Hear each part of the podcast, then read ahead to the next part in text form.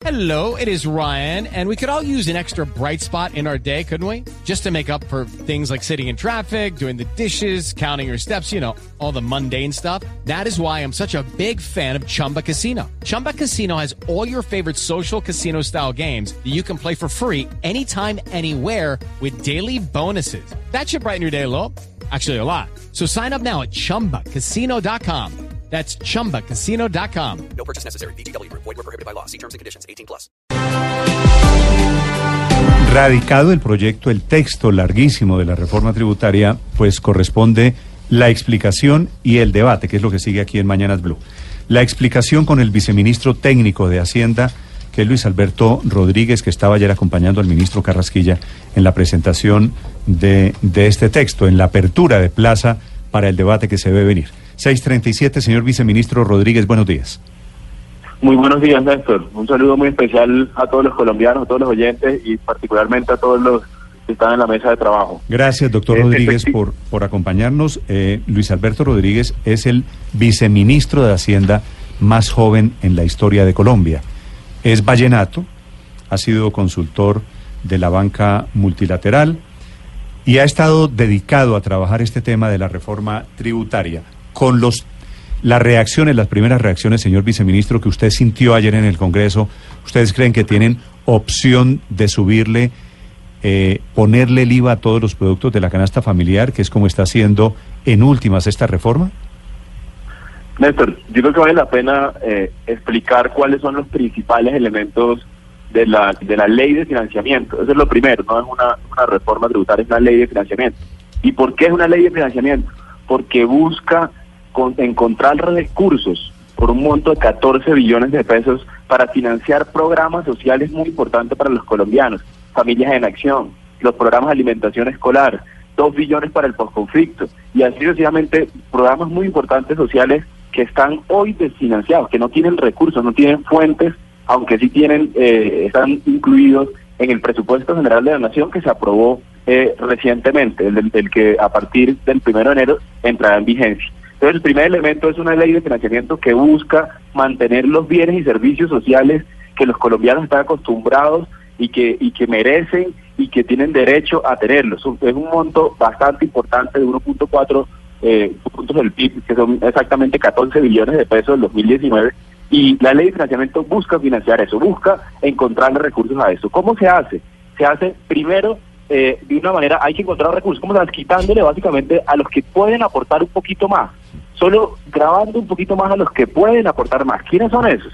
Por ejemplo, las personas que pagan renta más de 30, y- los que ganan mensualmente más de 35 millones de pesos mensual. Si gana más de 35 millones de pesos, la propuesta de ley de financiamiento simplemente es diciéndole a los colombianos que más ingresos tienen en Colombia, por favor, aporten un poquito más de lo que han venido aportando durante décadas y con esos recursos vamos a permitir de alguna manera que los colombianos vivamos una sociedad donde tengamos más servicios y bienes públicos como familias en acción, planes de alimentación escolar, posconflicto y otros.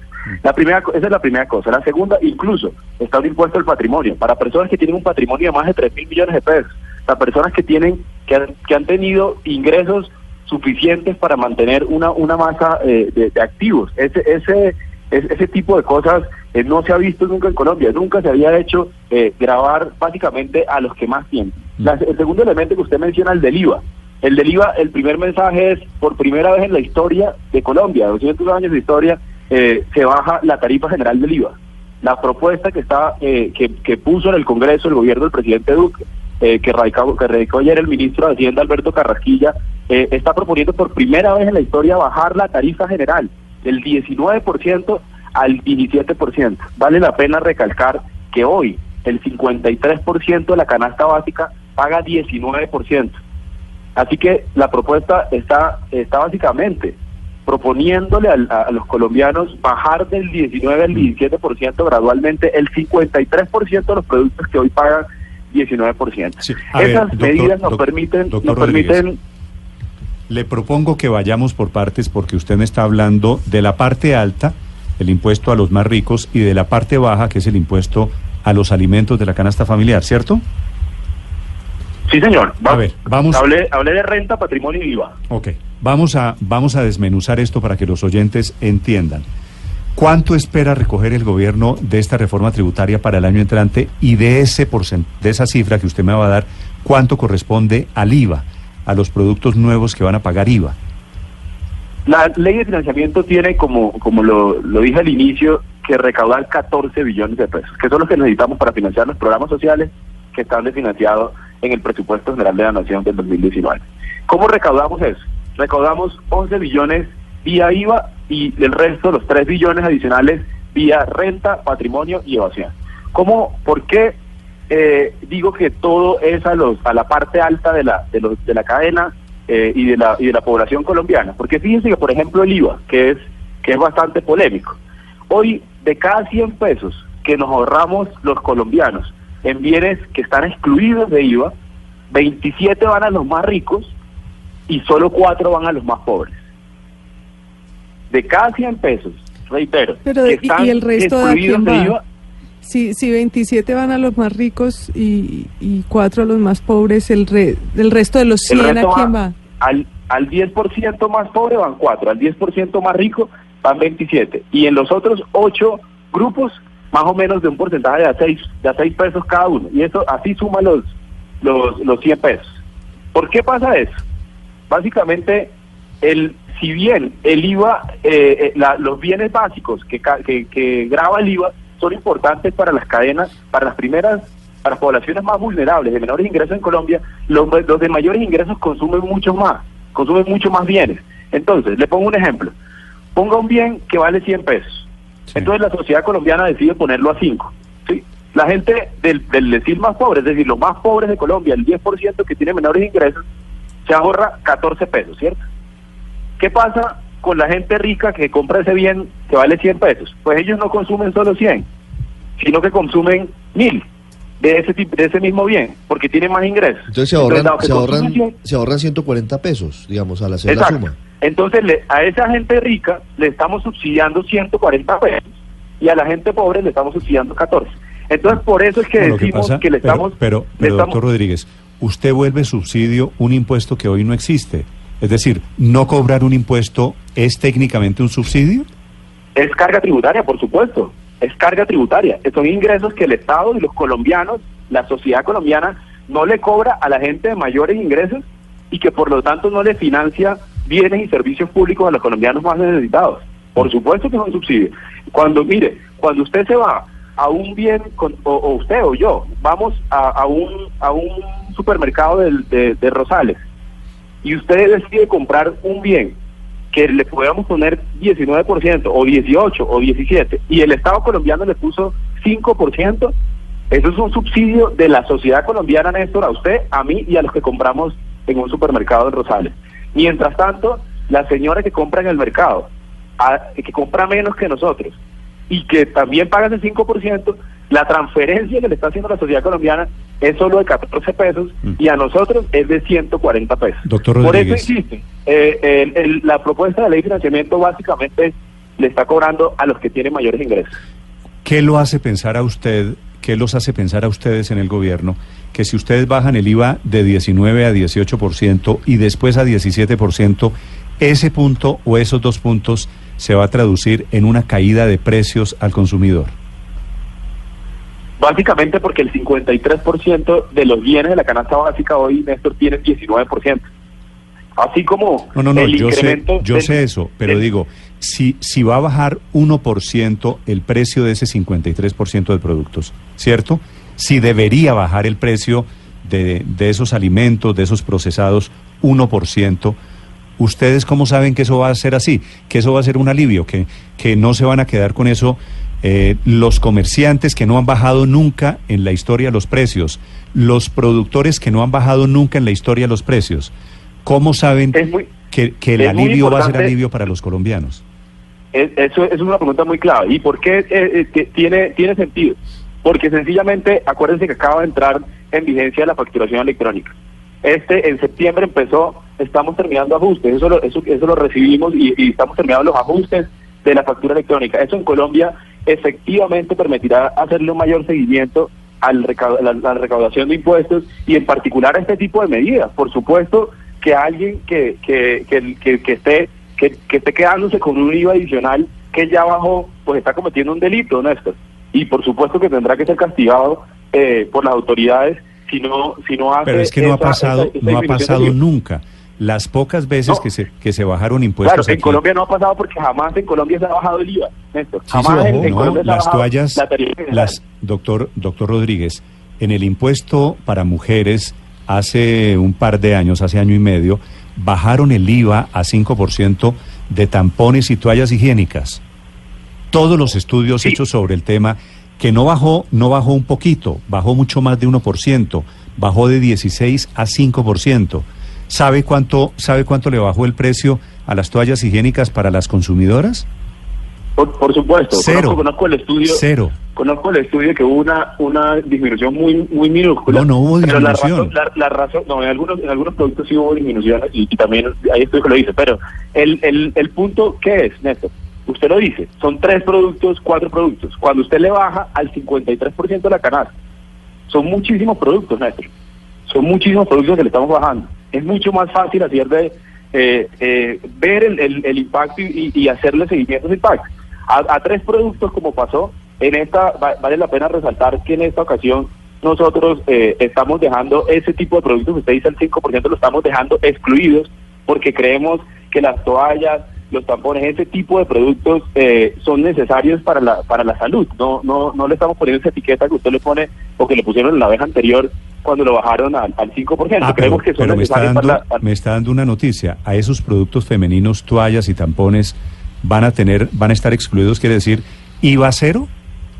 Sí, señor, esos, esos bienes quedan dentro de la salud, porque eso es muy importante resaltarlo. Eh, si bien hoy el 53% de la canasta básica tiene 19 y en nuestra propuesta la estamos bajando a 17, adicionalmente dejamos una parte muy importante para los colombianos, para el crecimiento económico, para la movilidad social, eh, que básicamente son de salud, educación, transporte, eh, libros, ese tipo de cosas asociadas a la movilidad social están de- quedando excluidos. Esos, esos bienes sencillamente eh, ¿Por qué? creemos que ¿Y son por qué, aunque necesarios. el término, aunque el término es muy técnico, ¿por qué excluidos y no exentos? El, no, básicamente en estos momentos quedamos simplemente con las dos tarifas, o sea, el, el del 0% y el del y el de la, tarifa general que será 17 gradualmente. La razón por la que eso queda 0% es porque creemos, estamos completamente convencidos que ese tipo de bienes son necesarios para la para la calidad de vida y para el bienestar de los colombianos. Sí, sí. Doctor, doctor Rodríguez, los productos que van a pagar IVA, eh, que hoy no pagan IVA, ¿cuáles son? Los ¿O cuáles, ¿O cuáles no son? ¿Cuáles van a quedar por fuera del IVA? los productos que van a quedar sin, sin pagar ninguna tarifa, o sea, que van a quedar a 0%, son los bienes y servicios asociados a salud, medicamentos, eh, educación, transporte. Y eso, pues, por supuesto que tiene una, una lista bien amplia de, de productos en cada uno de ellos. Le ponía el ejemplo eh, de, los, de los bienes que no son simplemente medicamentos, sino asociados al bienestar, eh, como, como es el caso de, las, de los que estamos hablando, de, los bienes de, De la eh, salud. tampones, toallas y estos, que son bienes asociados al, al, digamos, a, la, a la salud y al bienestar de las personas. No simplemente la salud, porque antes simplemente estaban los medicamentos, nosotros incluimos también los productos que son plenamente eh, asociados a la salud. Le pongo un ejemplo, eh, los lentes, ¿sí? Eh, ese tipo de cosas que, que son necesarias, pero que no, no, no están exactamente en la categoría, o anteriormente no estaban exactamente en la categoría de salud, pero que sí hacen parte del bienestar. Pero Néstor, es muy Sí, importante viceministro. resaltar a los colombianos que el tema del IVA no es el único tema Sí, pero- eh, de la ley de No, no, no, pero, Pero- pero, pero, pero- tenemos que dedicarle un par de minutos Pero- al IVA, pues porque el IVA, por Pero- supuesto, usted me lo acaba de decir, el IVA es 11, 11 billones, billones de, de los pesos. 14. Así que dediquémosle también un tiempo a la entrevista. Yo sé que usted quiere hablar de los otros temas, yo también, pero del IVA todavía hay un par de preguntas, doctor Rodríguez. Sí. Señor viceministro, la SAC está a punto de hacer un pronunciamiento con todos los gremios asociados, los porcicultores, los ganaderos, el sector hortifrutícola del país, de nuevo en contra de la ley de financiamiento, porque dicen que este, este IVA del 18, luego 17% al final, que es la idea del gobierno, va a terminar paralizando, frenando el consumo de los colombianos. ¿Hay estudios? ¿Ustedes han hecho algún tipo de proyección de, de cuánto bajaría el consumo por cuenta de, de este iba a la canasta familiar? Por supuesto. Y no, no conozco el, el- el comunicado que, que, O sea, que menciona, a pero las, a las yo 7 y 30 de la mañana hay una rueda de prensa de todos los sectores, eh, viceministro. Ok, yo, yo resaltaría dos, dos temas con respecto al consumo. El primero, recuerden que eh, una parte muy importante de la ley de financiamiento es el mecanismo de compensación. Y el mecanismo de compensación es muy importante por dos razones. La primera, es un mecanismo de distribución. Le estamos quitando a la parte que más ingresos tiene en Colombia y se lo estamos transfiriendo directamente como hoy Colombia ha sacado a la gente de la pobreza en las últimas dos décadas, de la misma forma, con el mismo mecanismo, completamente probado, con evaluaciones de impacto, con, con muchos estudios internacionales que los han calificado como positivos. Eh, con ese mismo mecanismo vamos a transferirle a la gente eh, de menor ingreso. Y eso es muy importante por distribución. Pero la segunda cosa por la que es muy importante es porque son 2.6 billones de pesos que le vamos a transferir al 30% de la población más pobre de Colombia. El 30% de la población más pobre de Colombia, que son cerca de 4 millones de familias, la tasa de pobreza en Colombia es 27%, a, esa, a esas familias le va a llegar una transferencia de 51 mil pesos mensuales en efectivo, como le llega hoy el resto de programas sociales, Familias en Acción, en Acción, Colombia Mayor, ese tipo de programas que Colombia ha estado consolidando durante años, recibirá a través de ese mecanismo una, una importante suma. Esa suma, sin lugar a dudas, permitirá no solo compensar el, el efecto del incremento en el productos, sino que adicionalmente permitirá incluso que tenga más ingresos que lo tenía antes. Por ejemplo, la gente del, del, del 10% de la gente más pobre en Colombia, o sea, lo que le dicen los economistas el decil 1, gente que tiene ingresos promedio de 250 mil pesos, paga hoy más o menos 20 mil pesos de IVA. Más o menos, eso es lo que paga hoy. Esa gente va a recibir 51 mil. Esa gente no va a ver un efecto de consumo negativo, al contrario. Está Eso, eso es por familia, ¿no? Vice- viceministro, eso es por familia, no por persona. Por familia, exactamente. 53 El- mil pesos, 53 mil 51 pesos. mil. 52 mil pesos, tre- 52 mil 300 realmente 51 300 por por familia, familia. Que es lo que consumen. Dividirlo entre cuatro. Sobre eso, doctor Rodríguez, ¿cómo le van a pagar a esas familias, a ese 20% de los más pobres en Colombia? ¿Cómo les, les pagan esos 51.300 pesos mensuales? Es el 30% más pobre de, de los colombianos. Néstor. ¿Y, ¿Y cómo le vamos a pagar? Pues le vamos a pagar tal como el Estado colombiano ha estado transfiriéndole otras, eh, otras otros programas. Por ejemplo, eh, cerca de 2 millones, más de 2 millones de colombianos actualmente reciben eh, bimensual Familias en Acción. Y lo hemos estado haciendo por 20 años. Que tiene mejoras, segu- seguramente. Que tiene eh, retos todavía tecnológicos, seguramente. Pero hoy en Colombia tenemos la mitad de la tasa de pobreza porque hace dos décadas empezamos a hacer ese programa. A través de ese mecanismo, de exactamente el mismo que se usa para otros programas, Familias en Acción, Jóvenes en Acción, eh, Colombia Mayor, vamos a transferirle a los colombianos. ¿Cómo, le, ¿Cómo lo recibe el colombiano? Pues lo recibe como recibe los otros programas. Eso ya está aprobado. Pero Eso son cuentas, cuentas, bancar- cuentas bancarias, giros mensuales, ¿cómo Hay- es operativamente? Hay, hay muchas formas, hay muchas formas que esos programas le llegan dependiendo de si la gente está en zona rural o si está en zona eh, eh, en zona urbana, porque gran parte, 1.8 millones de ese de esos 2 millones de familias de acción están en zona en zonas rurales, eh, aunque algunos cercanos a la, a la zona urbana, pero gran parte también llega. Entonces, algunos llegan, algunos tienen cuentas bancarias, por ejemplo, el Banco Agrario. Algunas otras tienen, eh, de- y, de los, y de los bancos públicos, algunos otros tienen corresponsales bancarios y otros tienen corresponsales no bancarios. Seguramente eh, con, con los avances que, que seguiremos teniendo en los programas sociales cada vez eh, tendremos una mayor capilaridad. Pero lo cierto es que Colombia, la razón por la que Colombia tiene una caída muy importante la pobreza Sí. en las últimas dos décadas es porque ha logrado focalizar, saber. Hoy en Colombia sabemos dónde están eh, las personas de menores ingresos y les puede enviar directamente uno este tipo de programas. ¿Cuánta gente recibe, recibe plata de familias en acción? Más o menos 2 millones, ¿verdad? Más, más de 2 millones, 2.3. 2.3. Y con la y con la, con el IVA, con la devolución del IVA sería 4.3. De la noche a la mañana el Estado tiene cómo duplicar la cifra, es decir, cómo hacer esas devoluciones, cómo hacer esos giros a 4 millones 300 mil colombianos, 300 mil familias sí, señor, de colombianos. Sí, señor. Porque eso estamos hablando sobre Familia de Acción, que es el programa más grande. Pero luego, cuando uno suma el resto de programas, sin lugar a dudas, puede llegar a todas esas familias eh, que estamos proponiendo. Porque le, le- le insistía que no es solo Familias de Acción, sino que hay otros, hay otros programas. Por ejemplo, Familias en Acción solo aplica para las familias, como lo dice el, el programa. Pero habrán otras, eh, otras familias, digamos, otros hogares que no son exactamente una familia, es decir, que no tienen hijos, por ejemplo, y que no tienen hijos, pero son pobres y necesitan una compensación y por lo tanto el, el Departamento de la Prosperidad Social a través de su sistema ha identificado ese tipo de unidades de gasto de hogares que necesitan una ayuda pero que no cumplen las características de- exactas de, familias en acción. Entonces, sin lugar a dudas, eh, el Estado colombiano ha avanzado profundamente en eso y, y- y son las mejores prácticas las que tenemos en, en los programas de focalización en Colombia. Incluso está en estos momentos eh, a punto de salir el CISBEN 4, eh, que tiene una capilaridad mucho más amplia, tiene una, una información mucho más clara de los ingresos y ese tipo de cosas, pero estamos absolutamente convencidos. Es muy importante resaltar que hoy el 30 por, el, el 19, es- el 53% de la canasta básica paga eh, IVA al 19% y la gente de menores ingresos no está siendo compensada. 0%.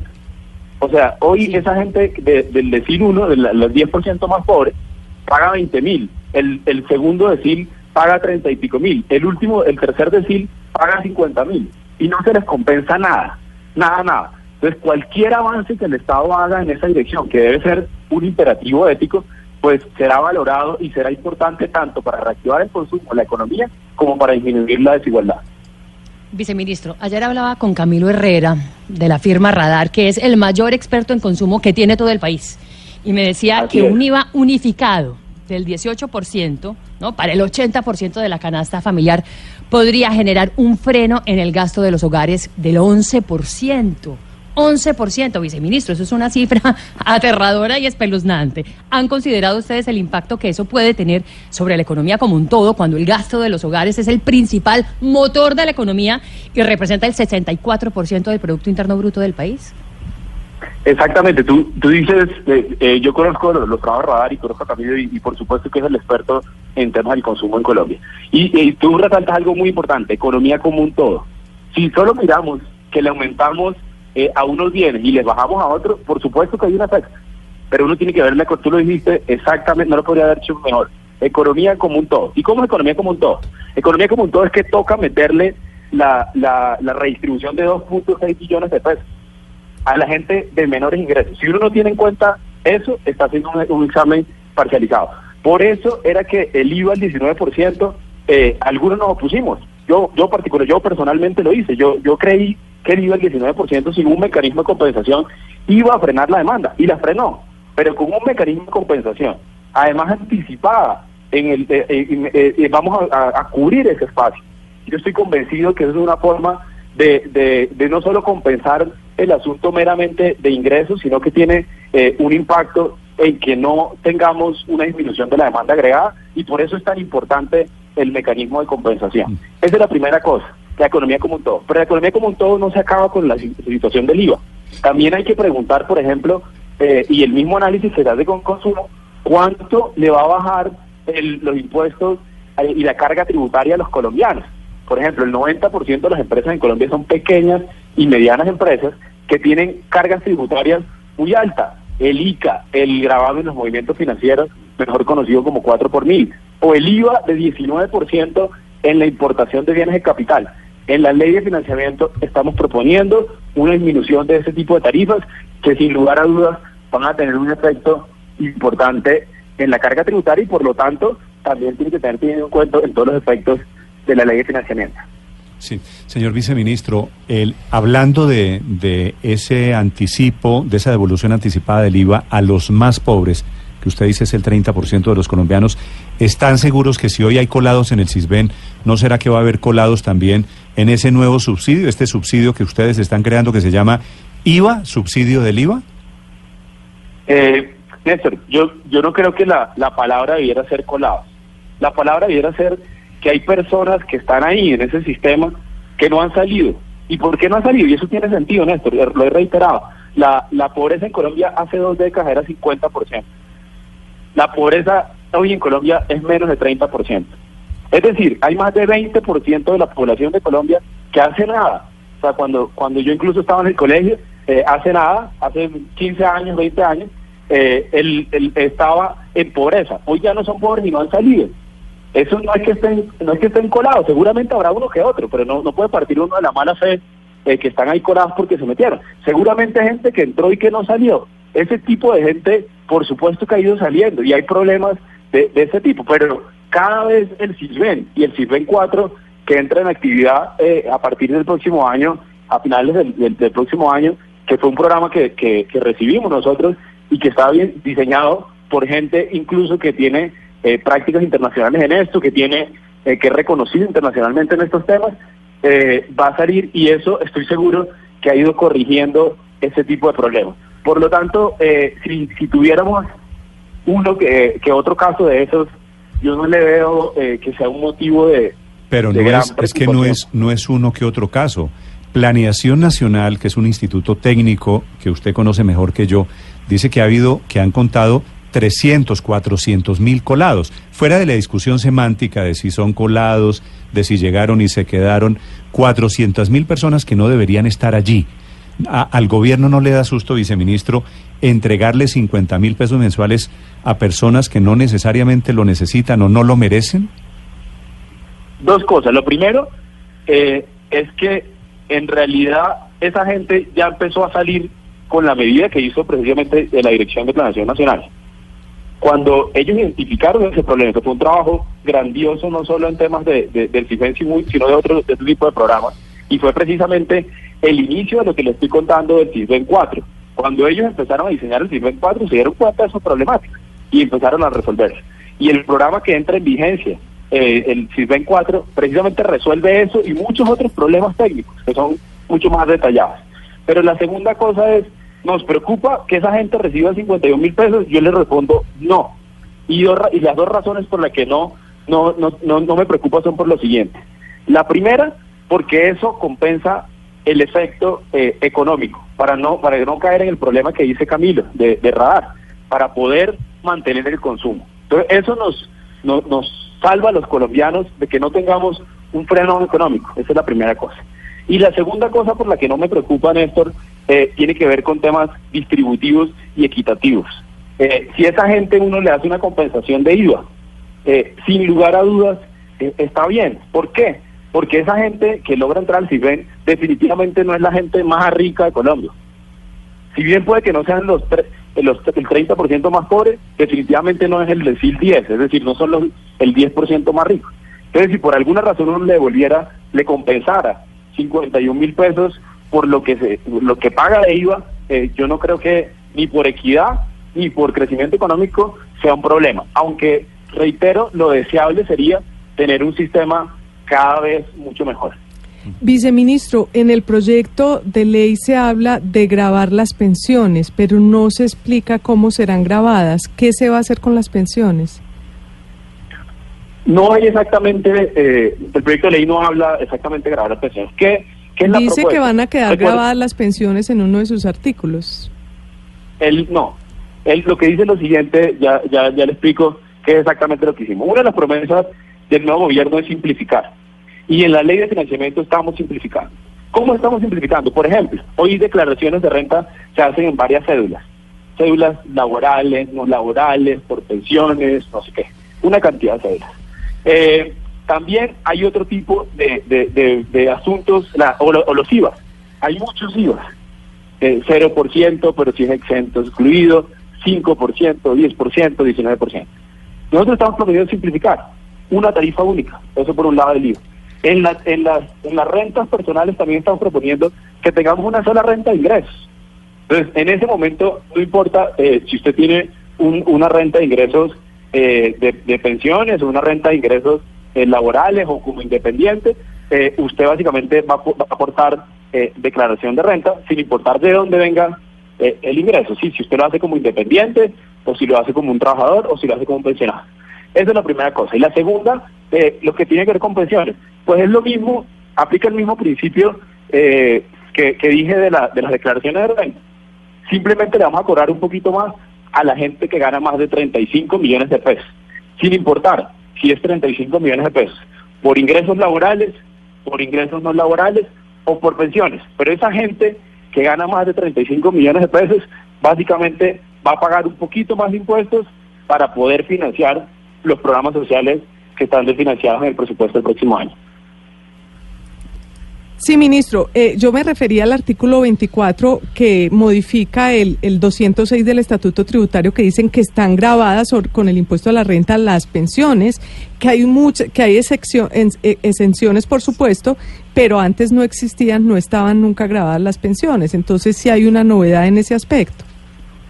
No, pero la, la novedad eh, del artículo, porque ese artículo que mencionas hace parte del artículo donde antes de ese simplificamos las cédulas y las cédulas pasamos a tener varias cédulas, había una cédula, no, básicamente las pensiones no tenían cédula eh, y estamos eh, unificando todas esas cédulas de ingresos. Digamos, el procedimiento eh, y lo que hay detrás eh, es efectivamente una unificación, simplificación de cédula y por vía de eso también está eh, la discusión de los ingresos, eh, dependiendo, sin importar de dónde viene, van a pagar una tarifa de renta. Aquí particularmente, ¿qué es? Pues nuevamente, la gente que eh, tiene un ingreso de más de 35 millones de pesos eh, va a pagar más. La gente que hoy declara y no paga, eh, no va a pagar.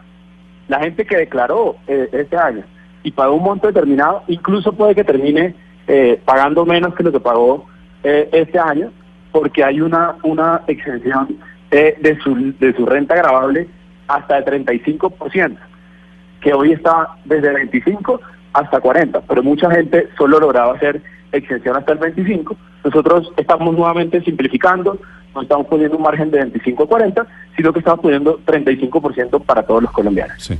Viceministro Rodríguez, sobre el IVA, ustedes plantean en, la exposición de motivos, específicamente lo vi en la página 56, toda una eh, eh, un resumen de qué ha dicho en su momento la Corte Constitucional, avalando que el IVA para la canasta familiar es constitucional y citan allí dos razones por las que es constitucional, o una específicamente que es que eh, debe haber una compensación. Ustedes lo tienen claro porque va a haber una compensación para los estratos más bajos. Sin embargo, en las sentencias que ustedes citan allí, una de 2013 y una de 2014, también dice que ese IVA eh, se considera constitucional porque las personas pueden eh, tener alimentos sustitutos a, a los que tienen IVA. Por ejemplo, si la leche, si a la carne le van a poner IVA, pues voy yo y me compro el huevo que no va a tener IVA. Sin embargo, aquí todos estos productos, todos estos alimentos básicos consumo, van a tener IVA. O consumo carne de cerdo en vez de pescado. Exactamente, una, Pero una aquí- alternativa. Pero aquí todos los Pero aquí nos quedamos sin alternativas. ¿No creen que por esta vía el IVA pueda ser inconstitucional? No, señor, yo no creo. Yo creo que la, de hecho, no hablan de exactamente canasta básica, sino de bienes necesarios. Pero el, el, el punto aquí es, si efectivamente uno no tenía la compensación, como hace 12 años no existía en Colombia, Colombia afortunadamente eh, ha avanzado muchísimo en eso y ahora sí puede hacer un mecanismo de compensación. Entonces, eh, ya teniendo un mecanismo de compensación, y esa es la pregunta de los colombianos, aquí hace 12 años no podíamos hacer lo que era necesario, válido, técnicamente deseable, simplemente porque no podíamos compensar. Esa fue la, sentencia de la Corte. Ahora podemos compensar. Ahora, por lo tanto, debiéramos hacer lo que es válido, técnicamente deseable y que de alguna manera es lo que permitiría no solo financiar, sino cambiar la regresividad que vuelvo y insisto. Recuerden que cuando la gente de mayores ingresos se va a, a las calles más ricas de- del país, ¿sí? se va a Rosales, no sé, a, a cualquier barrio donde compran unos bienes al 5%, eh, estamos dando un mayor alivio a los más ricos y un menor alivio a los más pobres. Cuando uno tiene un mecanismo de compensación para corregir ese problema, e inmediatamente, eh, digamos que elimina la discusión completa, porque si uno compensa, ya no tiene la discusión de si los sustitutos, eh, las tarifas diferenciales o es, ya tenía una compensación, ya no necesita, eh, digamos, eh, la discusión de, los sustitutos o de las otras cosas que, tiene, porque el IVA tiene muchos problemas, ¿no? El, IVA, eh, el IVA hoy como está y como el IVA en el mundo, o sea, el IVA, la definición de, de- del IVA por, por definición es un, instrumento muy regresivo. Entonces, por lo tanto, eh, corregirlo requiere muchas cosas. Hay dos principales formas de corregirlo. Una es con compensación, que es lo que eh, técnicamente es lo más deseable, legalmente es lo más deseable, pero que normalmente es muy difícil de, de, de, de- pasar, de discutir, eh, de que las sociedades maduren lo suficiente para poder tener todos los instrumentos para poder compensar bien. O la segunda forma, que es menos deseable, es tener tarifas diferenciales, que insisto, las tarifas diferenciales siguen siendo regresivas. Las tarifas diferenciales benefician más a la gente que consume mucho más, que por supuesto es la gente de mayores ingresos. Señor viceministro, fuera de, de los dos deciles eh, más pobres en Colombia, hay una gran cantidad de clase media que me está escribiendo. Estoy lleno de mensajes de personas diciendo yo me gano dos salarios mínimos, tres salarios mínimos, eh, de una clase media que va a resultar a la que no va a haber compensación, a la que no le van a devolver el IVA, que va a resultar aquí muy clavada porque le están aumentando los impuestos para los productos diarios, para los alimentos de consumo diario. ¿Usted tiene algún mensaje para esta gente que lo está escuchando? Por supuesto, Néstor. Y este es el, más importante. Recuerden que ese, esas familias ¿sí? de, de la clase media colombiana son las que se benefician ampliamente de la existencia del Estado. Y yo le voy a poner tres ejemplos de cómo se beneficia. El primero, tienen subsidios eléctricos eh, y subsidios a los servicios públicos. Sí, los estratos 1, 2 y 3 de toda Colombia tienen subsidios eléctricos. Todos, 1, 2 y 3. Ahí están casi todos los colombianos. Todos los colombianos tenemos subsidios eléctricos. Hoy el presupuesto general de la nación tiene un desfinanciamiento de 14 billones de pesos.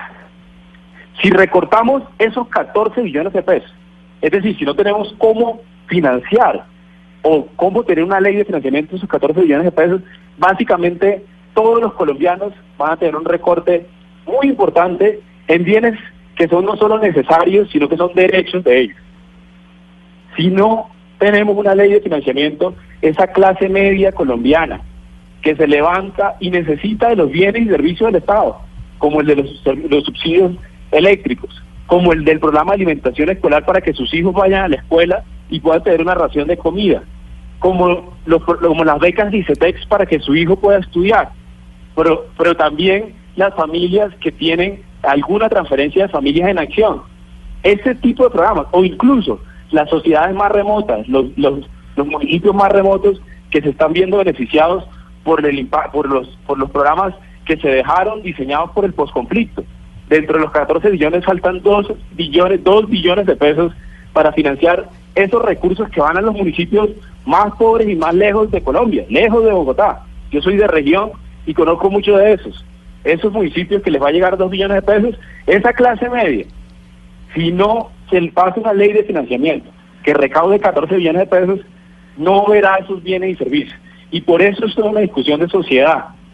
Si queremos una sociedad que le financie esos derechos y esos bienes absolutamente necesarios para mantener la calidad de vida de los colombianos y de esa clase media, los subsidios eléctricos, los planes de alimentación escolar, las becas ICETEX y muchísimos otros programas, sencillamente esos colombianos serán rechazados por los más, los que tienen más Pero, ingresos, pero, pero, pero que es viceministro, a quienes le estamos proponiendo que paguen un poquito más. entendiendo su, su argumento que hay unos subsidios, ¿cuál es el sentido, cuál es el mensaje que está enviando el gobierno si es que le está bajando los impuestos a las empresas, eh, a los más ricos de Colombia, a los grandes empresarios que van a pagar menos renta? Entonces aquí hay una cantidad de personas clavadas por el camino en el impuesto. eso no es cierto, en Néstor. el- Primero, le estamos ¿cómo, cobrando cómo que no más es cierto que a las empresas ricos. les están bajando la renta? Néstor, eh, primera cosa, le estamos cobrando a los que ganan más de 35 millones de pesos, le estamos cobrando por primera vez en Colombia más renta. Por primera vez en la historia de Colombia. Esa es la primera cosa. La segunda cosa eh, es una, es una falacia argumentativa igualar persona rica igual a empresa. El 90% de las empresas en Colombia, Néstor, son en pequeñas y medianas empresas. Hay colombianos que se levantan todos los días y que tienen un empleado simplemente. O es, o es la esposa y el señor. Y se levantan y tienen una microempresa. Esos colombianos pagan ICA, Impuesto de Industria y Comercio. Pagan gravamen a los movimientos financieros. Si se le ocurre comprar una máquina, una máquina de coser, por ejemplo, para, para poder eh, crear unos, unos vestidos y venderlos en una microfamilia, en una pequeña familia que tiene una microempresa. Esa familia paga 19% de IVA por la importación de su máquina de coser. A esa familia le estamos reduciendo el 19% del IVA en la importación de No, bienes claro, claro. Entonces, lo- entonces lo- no es cierto lo que le estemos pagando los entiendo, pero, pero usted me está los dando, usted me está dando la razón. A los empresarios y allí están los ricos. Los más ricos no son los asalariados, por más buen salario que haya. Los ricos son los empresarios y a esos empresarios les están bajando los impuestos y lo están compensando con un aumento para la clase media y la clase baja. No, no, no, Néstor, le estamos bajando los impuestos a la creación de empresas. Eso incluye 90% de las pequeñas y de 90% de las, de las empresas son pequeñas y medianas. Esa es la primera cosa. La segunda le estamos cobrando a esos señores que tienen, eh, eh, que, usted dice, un- unas empresas, grandes empresas. Usted asocia rico con igual a, a grande empresa, que yo no, yo no estoy de acuerdo, porque los ricos no son las empresas, los ricos son los dueños de las empresas. Entonces hay que cobrarle a los dueños de las empresas, no a la empresa, a los dueños de las empresas. A los dueños de las empresas le estamos cobrando, a las personas que tienen unos ingresos, no asalariados, no, unos ingresos de más de 35 millones, que asalariados son muy pocos. Eso es gente que recibe ingresos por sus empresas Pero de si más fuera, de 35 si millones. fuera así, y segundo, si fuera y así, segundo, perdóneme ahí estamos- el paréntesis. Perdón, Néstor. ¿Cuál Perdón, es el Néstor. impuesto a los Y- dividendos? ¿Cuál es el dividendo a- a el impuesto a los dividendos? Y segundo, no, no, un, un segundo. Lo segundo No, que le no hay estamos impuesto a cobrando los al patri- dividendos. La segunda que le estamos cobrando, Néstor, perdona, es a- al patrimonio. Es- tenemos un impuesto al patrimonio. La gente que ha tenido ingresos muy altos, porque puede que sea de esto lo que, decimos ricos entre comillas, la gente que tiene eh, eh, mayores ingresos en la distribución del ingreso, que esa gente que ha de una manera masificado sus ahorros y tiene unos activos, a esa gente le estamos cobrando eh, un impuesto al patrimonio. Le pregunté y supongo que su omisión es que me da la razón. No hay impuesto a los dividendos de los empresarios. Te- Tenemos la- un impuesto al patrimonio. Tenemos un impuesto al patrimonio. Sí. Es decir, no hay impuesto a los dividendos. Es- es- no, no tenemos impuesto al dividendo. La propuesta que tenemos hasta el momento y con la que empezamos a discutir es un impuesto al patrimonio. ¿Y por qué no ¿Qué hay es? impuesto a los dividendos, que es donde Sí, está una sí. parte de, los, de las sí, personas más sí, ricas? Si buscan, si buscan el mensaje de que los más ricos van a pagar impuestos, los más ricos reciben dividendos de sus empresas. ¿No es verdad? Y lo convierten en patrimonio. Sí. Lo convierten en patrimonio. ¿Y usted cree que es lo mismo eh, impuesto a los dividendos que impuesto al patrimonio? Yo creo que ambas cosas sirven eh, y, y- y si uno junta alguno de esos dos con cobrarle al, a los más ricos de la, de la distribución del ingreso y a renta, uno está cobrando definitivamente a los más ricos. Mm. Si uno le cobra a gente que tiene ingresos, sin importar eh, de dónde vengan esos ingresos, de más de 35 millones de pesos, uno le está cobrando a la gente más rica. Yo yo estoy absolutamente convencido de, de, eso. Creo que el gobierno, eh, y, lo ha dicho, estoy seguro que lo, lo dirán personas eh, de aquí en adelante, instituciones. Por primera vez en la historia estamos planteando una discusión de cobrarle a la gente que más ingresos tiene. Antes, eh, es una, de hecho, una, una recomendación de la, de la misión, de la Comisión de Expertos eh, Tributarios y la Comisión de Gasto Público. Eh, y, y con eso, y con eso me, me gustaría cerrar la, la, la conversación y es toda la, la propuesta que tiene la ley de financiamiento eh, gira en torno a las mejores propuestas que se han hecho eh, y que han hecho lo- la- las personas que más saben de estos temas. Sí. Tomamos la Comisión del Gasto Público del 2016, tomamos la, la Comisión de Tributaria que se dio dos años anterior a esa, eh, y, y- y de alguna manera eh, propusimos, y esta es una primera propuesta, para discutir una ley de financiamiento que tiene los mejores elementos eh, para conservar. Primero, el primer objetivo y el más importante, que es financiar los programas sociales que están desfinanciados actualmente en la ley, en el presupuesto general de la nación, que es por un monto de 14 millones. Segundo, eh, tener un, un amplio, eh, digamos, eh, lograr una amplia distribución del ingreso vía cobrándole a los que más tienen y, y- y- Sí. y disminuyendo la simetría que hay en el cobro del IVA para compensar a la gente más pobre, al, al, al 30% de la población más pobre de Colombia. Y tercero, eh, lograr un aumento del crecimiento económico, eh, que esto nos permita, ese ejemplo que ponía eh, hace un segundo, de la, de la disminución del 19% al cero el, del IVA en la importación de bienes de capital, que eso va desde la pequeña máquina de coser que tiene una, una, microfami- una microempresa que simplemente es una señora que se levanta a las 6 de la mañana a coser y a vender eh, eh, artículos de, de confección, hasta una empresa o o un tractor. Un tractor que compra hoy Néstor tiene 19% por la importación de IVA.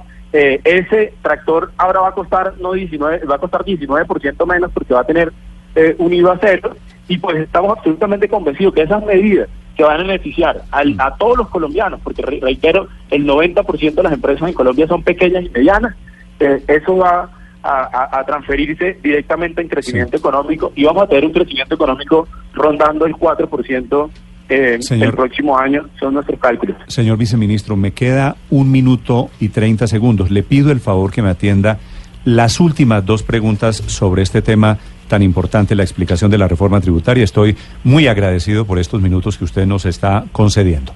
Víctor, el Muchísimas gracias, Néstor. Gracias. La- la- me, me toca salir a- inmediatamente a, Ya, a- a otra ya. cosa, pero pero le, le- le- le- escucho la pregunta. Gracias, señor. A ver, Víctor, para el viceministro Rodríguez, muy rápido. Viceministro, me llamó mucho la atención eh, em, la mención que hizo ayer el ministro Carrasquilla sobre la participación que tuvo Cambio Radical y puntualmente eh, el ex vicepresidente Germán Vargas Lleras en la construcción de esta ley de financiamiento. ¿Cuál fue ese aporte? ¿Cuál es el acuerdo que tienen con Cambio Radical para sacar adelante esta ley de financiamiento? Víctor Néstor y, y todos los colombianos. Yo decía, y mi, última, mi último comentario era que habíamos tomado las mejores prácticas, porque lo que queremos es, y lo que quisimos, y lo que le presentamos ayer a los colombianos, es la mejor propuesta posible para financiar los programas públicos, primero, que están desfinanciados, pero segundo, para tener un crecimiento económico sostenible por encima del 4% a partir del próximo año. ¿Qué hicimos con eso? Pues revisamos, por supuesto, lo que dicen los técnicos. Revisamos todas las propuestas de las comisiones de expertos que nunca se ponen en práctica en Colombia, o que muy poco se ponen en práctica. Pero también tomamos los proyectos de ley y las propuestas que hicieron los candidatos, y en particular el ministro de Hacienda lo dijo ayer, el, candidato, el entonces candidato a la presidencia, eh, el, señor Germán Vargas Llera, había hecho propuestas puntuales sobre la disminución de la tarifa efectiva en Colombia. Él hizo propuestas puntuales de cómo disminuir la tarifa efectiva en Colombia. Y eso iba precisamente al- a lo que eh, estaba mencionando de cómo disminuirle los impuestos y la carga tributaria al 90% de esas, de esas empresas que son pequeñas y medianas y cómo promover la inversión. Las propuestas que él tenía iban asociadas a discusiones entre cómo disminuir el, el gravamen de los movimientos financieros, la carga, cómo disminuir el ICA, cómo disminuir eh, el IVA en la importación de bienes de capital. Este tipo de propuestas quedaron consignadas no solo durante la campaña, sino en un proyecto de ley que el Partido Cambio Radical tiene. Eh, nosotros lo recibimos, nos parece que es una gran idea, nos parece que va en la dirección correcta, eh, tomamos eso, ese proyecto de ley, y pues esa es la forma, eh, eh, a eso se refería el ministro Carrasquilla, Ok. con quien él, él tuvo conversaciones eh, y, y- y se dieron conversaciones tanto con el, con el partido sobre la propuesta que ellos hicieron en el Congreso, como también con el, con el señor Germán Vargas.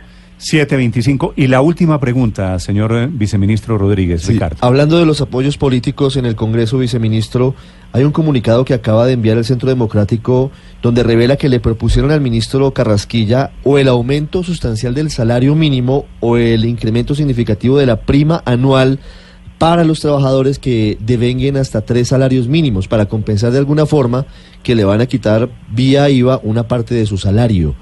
¿Eso lo va a pensar el gobierno? ¿Es posible que se apruebe? Por supuesto que lo vamos a pensar, todas las, eh, en el gobierno, somos el gobierno de todos los colombianos y estamos para discutir todas las propuestas que vengan eh, alrededor de cómo mejorar la calidad de vida y en particular en la Hacienda cómo mejorar eh, la, economía eh, colombiana. Y, y, pues por supuesto que lo estudiaremos, eh, hay, hay, hay algunas ideas alrededor de eso. Yo quiero resaltar el presidente de la República por primera vez eh, en la historia, un presidente de la República fue a la mesa de discusión de temas laborales, eso fue hace una semana o hace, hace dos semanas, eh, estuvo allá sentado por primera vez en la historia, el presidente de la República nunca se asoma por allá, es porque él está completamente interesado en que haya discusiones de cómo mejorar la calidad de vida de los trabajadores y estoy absolutamente seguro que en su momento, Sería- cuando llegue este comunicado, eh, pues lo discutirán. No, el comunicado ya salió, está, está saliendo esta mañana, ya es público. ¿Sería subir la prima que reciben los trabajadores de hasta tres salarios mínimos, más o menos dos millones de pesos? Eh, o, la prima, o- o mínimo diferencial. la prima de diciembre, la del la del la- el mes entrante? No conozco el detalle exacto de la propuesta, eh, pero, pero me imagino que si va en esa línea, eh, pues se darán sus discusiones tanto, tanto internamente a nivel técnico. Tenemos la- las mejores conversaciones con, con el partido eh, eh, del Centro Democrático, por supuesto, el partido de- del, del presidente de la República, y con quien tenemos una conversación fluida, no solo sobre este tema y sobre esta propuesta que estoy seguro que la empezaremos a conversar eh, eh, con claridad, con franqueza y con toda la disposición de, de, de aportarle a los colombianos soluciones, eh, sino que tenemos conversaciones sobre todos los temas, sobre salud, sobre educación, sobre cómo, cómo mejorar las regalías. Todo ese tipo de discusiones las tenemos todos los días con, el- con, los, con los compañeros de, del Congreso y en particular eh, con, la, con la bancada del Centro Democrático. Muy bien. Señor viceministro, es un gusto saludarlo. Le agradezco que nos haya dedicado estos minutos para explicarle a los oyentes de Blue Radio en todo el país cómo es y cuáles son las ventajas o desventajas de la reforma tributaria de la ley de financiamiento, como la bautizaron ustedes.